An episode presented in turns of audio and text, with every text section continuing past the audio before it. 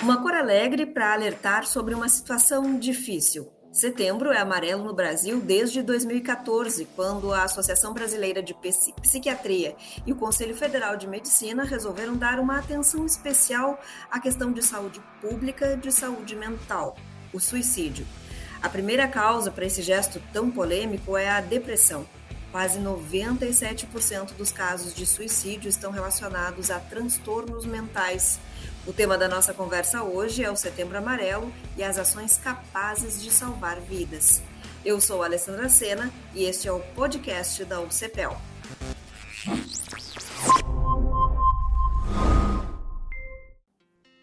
Estamos recebendo no programa de hoje a coordenadora do projeto de extensão Ser Saudável, a professora do curso de enfermagem da UCPEL, Isabel Arrieira, e a aluna do curso de odontologia, integrante do projeto Ser Saudável, Vitória Santos. Sejam bem-vindas. Os dados sobre o suicídio são bem alarmantes, como a gente falou lá no início do programa. No mundo, cerca de um milhão de casos são registrados todos os anos. Professora Isabel, de que forma o projeto Ser Saudável, que tem como propósito principal educar para a saúde, está abordando esse assunto tão delicado? Então, o programa Ser Saudável, ele está contribuindo também com esse tema a partir da produção de materiais educativos. Esses materiais eles são veiculados nas redes sociais e também nas escolas da rede municipal e estadual de Pelotas. Uh, esses, esses materiais eles são materiais com uh, uma abordagem de comunicação que facilite né, as pessoas que estão precisando, ou até mesmo que tenha algum amigo né, que perceba que essa pessoa está uh, com necessidade de cuidado com relação a isso.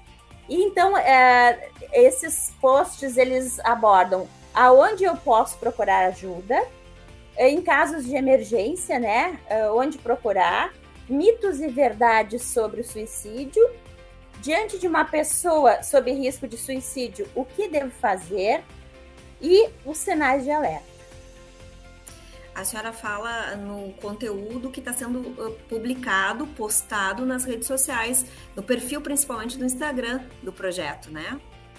Sim, no perfil do Instagram e também por meio do QR Code, a gente vai distribuir esse material nas escolas. Essa foi uma semana, nessa semana agora foi feito contato com as escolas que tiveram interesse de abordar esse tema e aí vai ser veiculado junto ao material que é liberado para os alunos, né, uh, de forma remota e também de forma presencial. Vitória, como é que foi confeccionado esse material que a professora fala, o conteúdo? Qual foi o cuidado assim que vocês tiveram para que esse fosse um material confiável, e aí a gente aproveita já para abordar, né, que fake news estão aí e que ajudam muito pouco, principalmente nas questões envolvendo saúde. Então, como é que foi construir um material que as pessoas podem acessar e podem confiar? Bom, a gente usa principalmente sites oficiais, como por exemplo do, do Ministério da Saúde, da Organização Mundial da Saúde. A gente utilizou também o site que tem oficial do, do Setembro Amarelo, que está disponível na, na internet, que tem várias cartilhas, várias coisas para poder ser usado como pesquisa de prevenção do suicídio.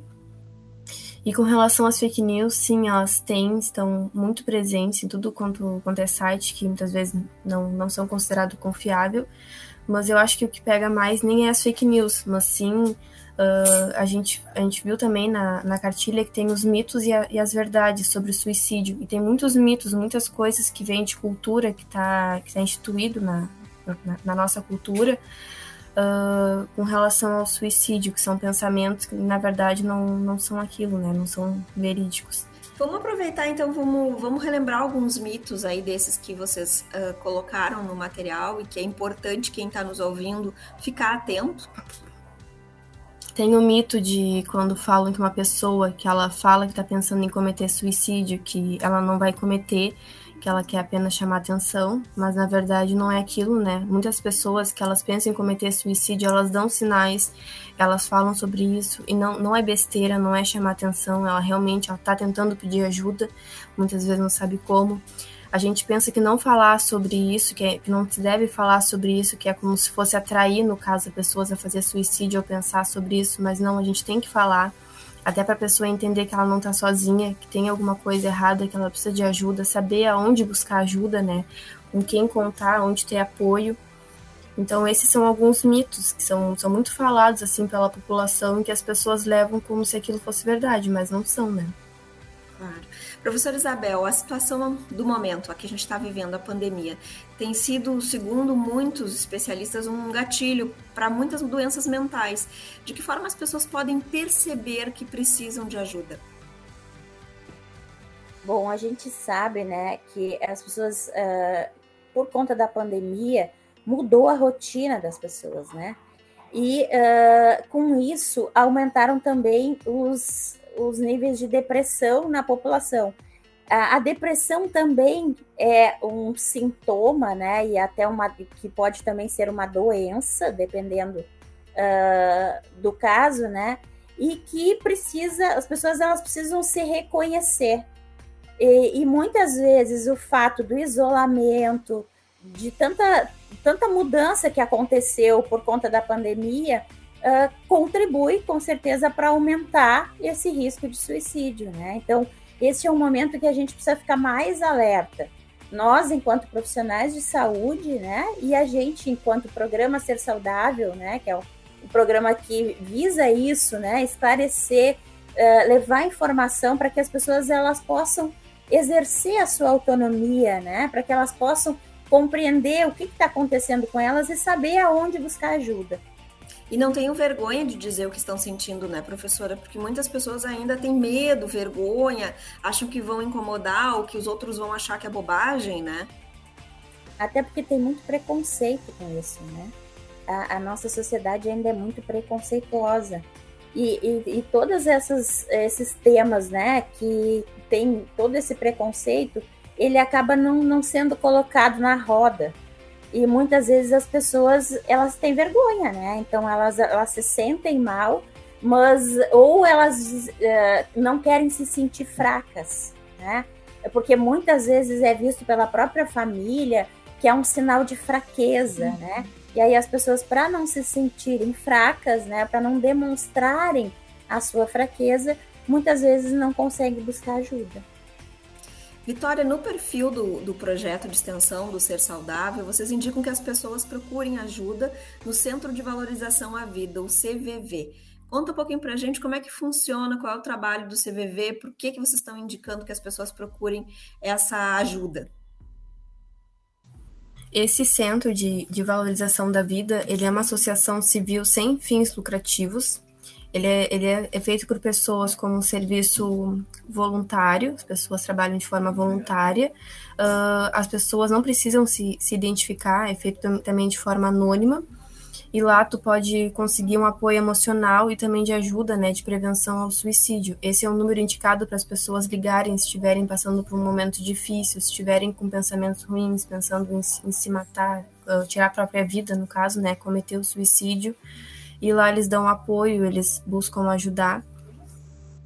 Vitória, você falou agora que, né, que as pessoas esse trabalho é um trabalho de ajuda, mas para você, como aluna do curso de odontologia e né, a área da saúde, fazendo parte de um projeto de extensão da área de saúde, como é que se preparar para fazer as pessoas valorizarem a vida e cuidarem da própria saúde? Porque cuidar do corpo, cuidar da mente é uma forma de valorizar a vida. Como é que é para você se preparar para ser uma profissional que conscientize as pessoas da importância do autocuidado? Olha, é bem difícil. A gente estuda uh, todos os dias praticamente sobre isso, sobre as próprias pessoas se cuidarem, né? O autocuidado. A gente também tenta lidar muito com prevenção, que as coisas não aconteçam. Então, é difícil em caso de suicídio mesmo, muitas vezes as pessoas elas não buscam ajuda por vários, por vários fatores, às vezes por sentirem vergonha, esse sentimento de fraqueza. E isso é cuidar de si mesmo também, né? Se vê se não está se sentindo bem, buscar ajuda. Alguma coisa provavelmente vai estar tá errada e a gente tenta lidar muito com a prevenção, né? Prevenir o suicídio também, né? Então é muito importante as pessoas assim, se entenderem e procurar alguém, no caso. Professora, essas questões que a gente está abordando agora, elas são muito destacadas. A gente conversou um pouquinho antes de eu falar agora com a Vitória sobre a vergonha, sobre o tabu, sobre o preconceito. Tudo isso a gente destaca muito no Setembro Amarelo, mas como fazer com que elas também sejam lembradas e cuidadas durante todo o ano? Porque suicídio não tem hora, não tem lugar, não tem data marcada, não é agendado, né, professor? Bom, isso passa um pouco pela sensibilidade né, do profissional também. Uh, a gente, o próprio Sistema Único de Saúde, um dos princípios do SUS é a integralidade. Então, quando a gente tem na nossa frente um, um paciente, né, que ele vem buscar uh, cuidado, muitas vezes ele vem com um sintoma físico, mas às vezes aquele sintoma físico ele é a ponta do iceberg. E por isso a escuta, a escuta e o acolhimento são uh, estratégias extremamente importantes, né? Então a gente começa a, a, a ouvir essa pessoa, né? Uh, e aí a gente vai né, com uma conversa em que tenha interesse genuíno, né? A gente vai buscando compreender aquele processo de adoecimento. E muitas vezes ali a gente descobre, né? Situações em que a gente pode sim uh, detectar que essa pessoa ela tem riscos de, de cometer suicídio, em que ela está com um sintoma uh, psíquico uh, que a princípio não foi, ela não veio buscar ajuda para esse sintoma, né? Mas a gente pode, né, nessa conversa, nessa escuta, nesse acolhimento. Então, isso é sempre. Isso não é só no setembro amarelo. Na verdade, a, a data é, é, é importante, assim, o mês, porque se, se não existe, às vezes passa 12 meses e a gente não se dá conta disso. Então, uh, justamente o mês de alerta, né, é para chamar atenção, mas isso tem que fazer parte, né, das ações dos profissionais de saúde, essa sensibilidade para acolher essa demanda emocional e saber o que fazer. Né? Mas às vezes só a escuta, a pessoa ela consegue né, expressar esse sentimento e comigo já aconteceu inúmeras vezes, né? De o paciente vir buscar o serviço por uma causa física, uma dor, uh, qualquer outro sintoma físico, e ali na conversa a gente descobrir, né? Uh, muitas necessidades emocionais, às vezes uh, necessidades sociais também, que tá, são tão muito presentes. Olha o desemprego que a gente está tendo, né? A, a dificuldade das pessoas de se relacionar por conta da, da pandemia, né, o isolamento social. Então, isso tudo reflete na saúde, porque a saúde é isso: é o bem-estar físico, emocional, social e espiritual. Então, quando a gente pensa em saúde, a gente tem que ter esse olhar ampliado, né? E ficar alerta. E também é uma grande missão da universidade preparar esses profissionais para que eles tenham o poder do acolhimento da compreensão desse paciente que, como a senhora disse, chega às vezes com uma dor física, mas a dor emocional é muito mais forte, né, professor?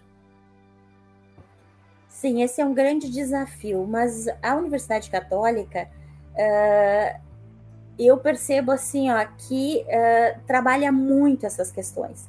Uh, já desde o início do estudante, no primeiro semestre, né, já coloca esses, esses estudantes em contato com a realidade, né? Conhecendo a realidade através das unidades básicas de saúde. E ali vai, então, sensibilizando as pessoas, né?